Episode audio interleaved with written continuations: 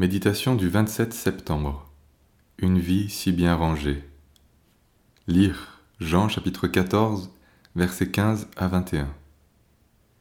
Si vous m'aimez, gardez mes commandements. Et moi, je prierai le Père, et il vous donnera un autre consolateur, afin qu'il demeure éternellement avec vous, l'Esprit de vérité, que le monde ne peut recevoir, parce qu'il ne le voit point et ne le connaît point.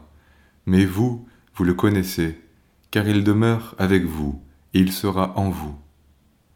Je ne vous laisserai pas orphelin, je viendrai à vous. Il vous donnera un autre consolateur, afin qu'il demeure éternellement avec vous, l'Esprit de vérité. Le Père, le Fils et l'Esprit Saint, l'Esprit en nous. À la lecture d'un tel passage, nous mesurons combien la vie de l'Esprit reste comme voilée pour nous. D'ailleurs, bien que convertis, nous sommes obligés de reconnaître que nous en expérimentons peu les effets.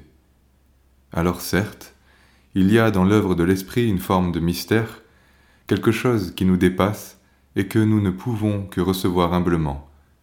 Mais je crois malgré tout que notre pensée demeure mal orientée, marquée par le monde.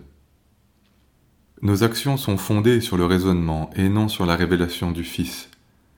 Nous cherchons par tous les moyens des consolations humaines, mais le consolateur, nous le connaissons pas. Nous aspirons au repos et réclamons toujours plus de vacances et de week-ends, mais l'œuvre de l'esprit qui renouvelle les forces, nous n'avons du coup même pas besoin de la vivre. Nous aimerions avoir toujours plus et n'acceptons pas de partager le peu qui nous reste. La véritable connaissance manque, le miracle de l'esprit agissant ne se manifeste plus, nous n'y aspirons même plus puisque notre vie n'est pas placée sous l'exigence de la fidélité.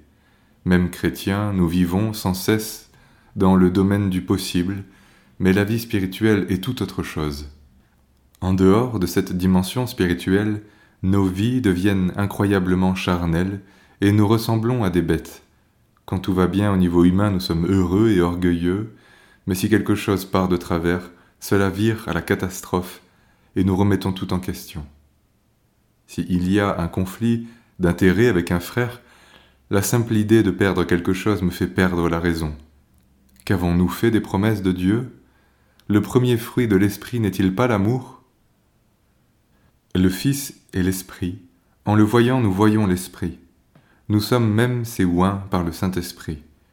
Refusons donc le nom et cette recherche effrénée de nos intérêts. Dans l'obéissance de la foi, suivons le chemin montré par le Seigneur.